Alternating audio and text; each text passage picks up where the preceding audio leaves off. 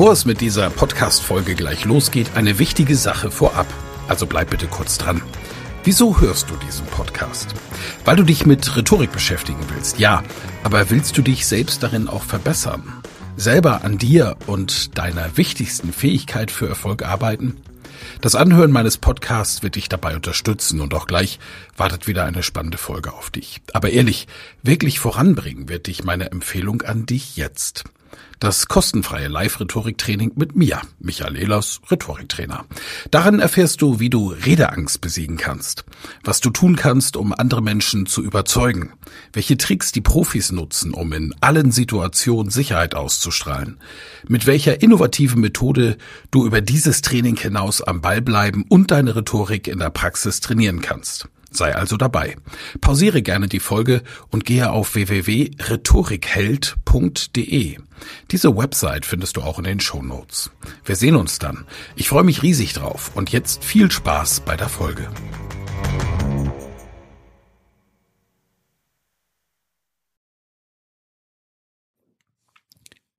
Herzlich willkommen im Elas Rhetorik Podcast. Ich freue mich, dass es weitergeht und in der heutigen Folge geht es um Martin Luther King. Mit diesen rhetorischen Methoden veränderte er Amerika. Gesetze ändern sich, universelle Wahrheiten sind ewig gültig. Diskriminierung, Unterdrückung, Sklaverei. Mehrere Jahrhunderte lang war dies der Alltag für Afroamerikaner in den Vereinigten Staaten. Erst in den 60ern setzte mit dem Civil Rights Movement ein Umdenken ein. Die Afroamerikaner wehrten sich endlich. Gemeinsam gingen sie auf die Straße, bekannten sich zu ihrer Hautfarbe und kämpfen gegen die Erniedrigung. Der Höhepunkt der entstandenen Bürgerbewegung war der March on Washington am 28. August 1963. Martin Luther King hielt hier eine der bedeutendsten Reden in der amerikanischen Geschichte. Er gilt bis heute als der bekannteste Sprecher der US-amerikanischen Bürgerrechtsbewegung. Für sein herausragendes Engagement erhielt der Baptistenpastor im Jahr 1964 den Friedensnobelpreis.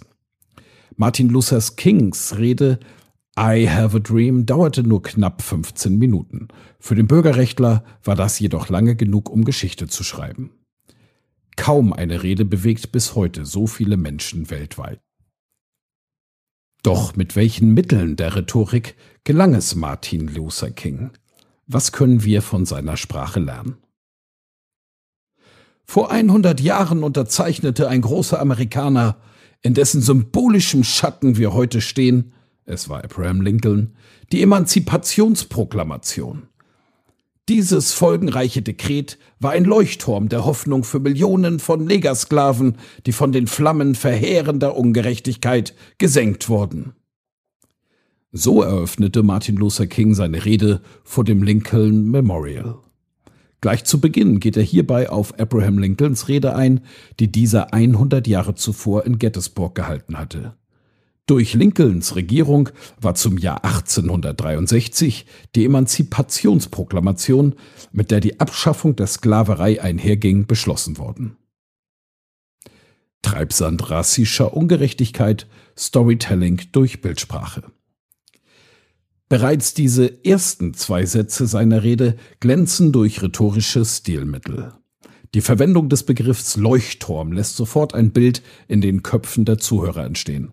Durch den Begriff Flammen wird dieser Effekt noch verstärkt. Der Zuhörer denkt automatisch an einen Leuchtturm, dessen Licht durch den Nebel hindurch leuchtet. Bekanntlich symbolisiert ein Licht im Dunkeln nichts anderes als Hoffnung. Genau diese will Martin Luther King mit seiner Rede bei den Demonstranten auslösen. Dies ist nur eine von vielen Stellen, an denen Martin Luther King seine außerordentliche Bildsprache einsetzt. Sie ist vor allem geprägt von Begriffen und Bildwelten aus der Bibel. Kein Wunder, King ist Baptistenpastor. An der Universität hatte er einen Kurs in Predigtlehre belegt. In regelmäßigen Takt eines Metronoms erschafft er während seiner Rede eine nahezu blühende Landschaft aus Metaphern, Anspielungen, Personifikation und Vergleichen.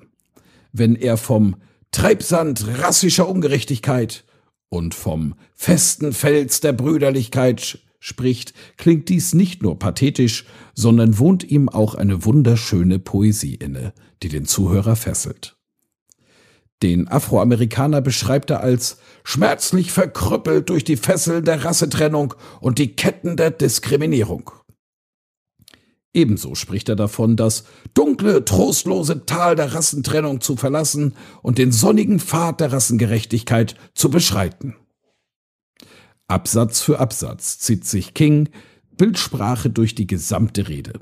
Gekonnt schafft er immer wieder ein Bild in den Köpfen der Demonstranten, das sich festsetzt, nahezu einbrennt. Durch diese Bilder erzählt er Geschichten, wodurch sich das Publikum mit ihm identifiziert. Dies gelingt ihm ebenso durch die Vortragsweise seiner Rede. Martin Luther King liest den Großteil seiner Rede ab. Für einen Prediger ist das nichts Neues. Gestern, heute, morgen. Die Chronologie von Kings Rede. Dieser Schuldschein war ein Versprechen, dass alle Menschen, ja, alle Schwarze und Weiße gleichermaßen Anspruch auf die unveräußerlichen Rechte des Lebens, der Freiheit und des Strebens nach Glück haben sollten. Heute ist klar, dass Amerika dieses Versprechen nicht eingehalten hat, soweit es seine farbigen Bürger betrifft. Statt dieser heiligen Pflicht nachzukommen, hat Amerika den Schwarzen einen Scheck ausgestellt. Einen Scheck, der mit dem Hinweis auf mangelnde Deckung zurückkommt. Aber wir weigern uns zu glauben, dass die Bank der Gerechtigkeit bankrott ist. Zugleich spielt Martin Luther King mit dem Thema Zeit. Gleich zu Beginn begegnen wir 100 Jahren, die nun seit Lincolns Rede in Gettysburg vergangen sind. 100 Jahre, in denen der Scheck, die Gleichberechtigung der afroamerikanischen Bevölkerung, nicht eingelöst worden ist. Eben diese Paycheck-Metapher hatte Martin Luther King mit seinen Beratern extra für diese Rede ausgearbeitet. Dieses gestern vergleicht er in seiner Rede mit dem heute. Heute ist klar, dass Amerika dieses Versprechen nicht eingehalten hat. Diesen Dreiklang seiner Rede vollendet King mit dem Morgen, das er unter anderem mit den geflügelten Worten I have a dream mehrfach beschreibt. Durch diese drei Eckpunkte schafft sich King eine Gliederung für seine Rede, die bewährt und relativ beliebt ist. Ich selbst benutze und empfehle diese chronologische Modell gerne in Stegreifreden, da es nicht nur Struktur schafft, sondern auch für Halt sorgt. Identifikation durch Wir-Gefühl. In der Paycheck-Metapher klagt Martin Luther King ebenfalls die amerikanische Regierung an, die gemachten Versprechen innerhalb eines Jahrhunderts nicht eingelöst zu haben. Durch das Einsetzen des Personalpronomens wir am Ende löst Martin Luther King bei seinen Zuhörern an dieser Stelle ein Gemeinschaftsgefühl aus. Und obwohl wir uns den Schwierigkeiten von heute und morgen stellen müssen, habe ich doch einen Traum. Es ist ein Traum, der tief im amerikanischen Traum wurzelt. Ich habe einen Traum, dass dieses Land sich eines Tages erheben und die wahre Bedeutung seines Glaubensbekenntnisses leben wird. Folgende Wahrheiten erachten wir als selbstverständlich, dass alle Menschen gleich geschaffen sind. Das Wir-Gefühl ist generell eine anerkannte Methode der Rhetorik, die für Identifikation und Aufmerksamkeit beim Publikum sorgt. Sie bindet den Zuhörer, indem sie jeden Einzelnen mit einbezieht. Wie bei kaum einer anderen Rede in der Geschichte der Menschheit ist es King gelungen, nicht nur 250.000 Menschen vor dem Lincoln Memorial, sondern Millionen Menschen weltweit zu bewegen.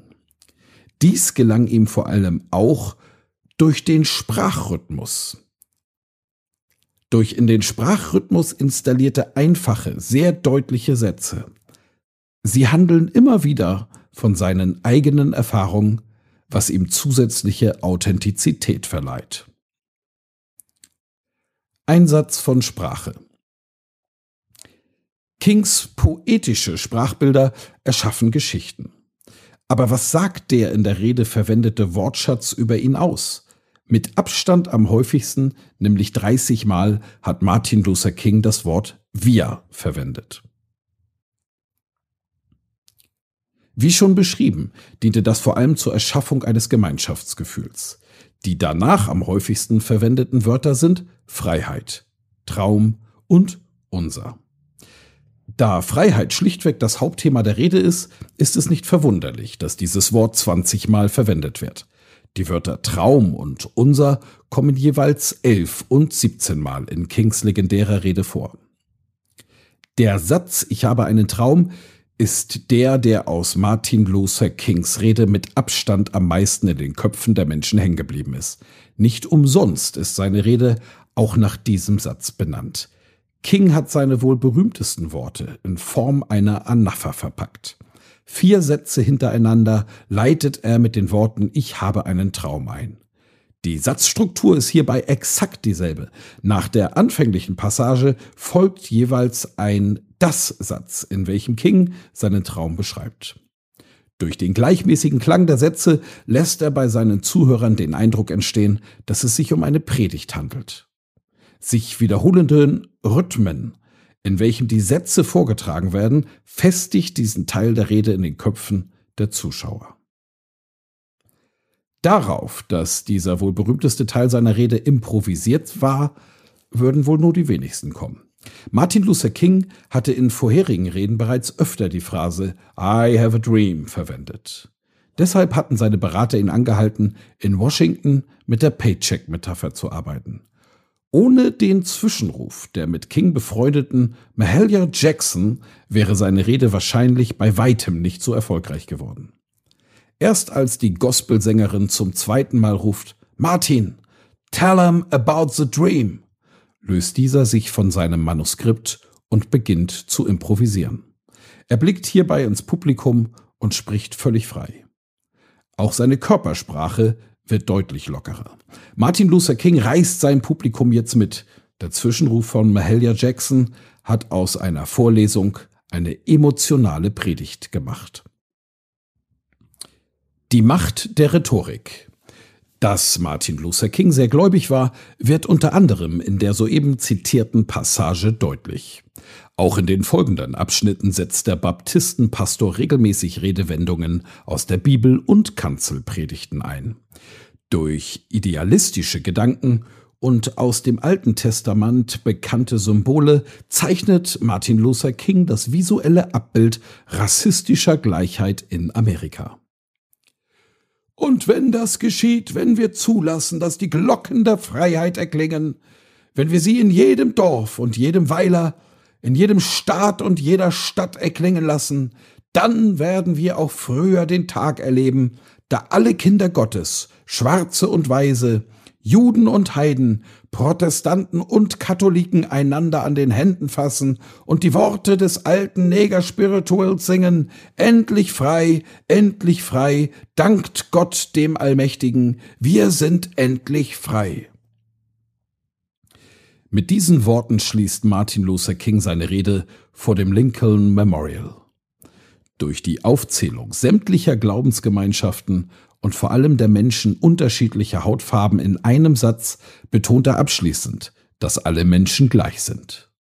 Ein Jahr nach dem Marsch auf Washington und Martin Luther Kings legendärer Rede wird der Civil Rights Act verabschiedet.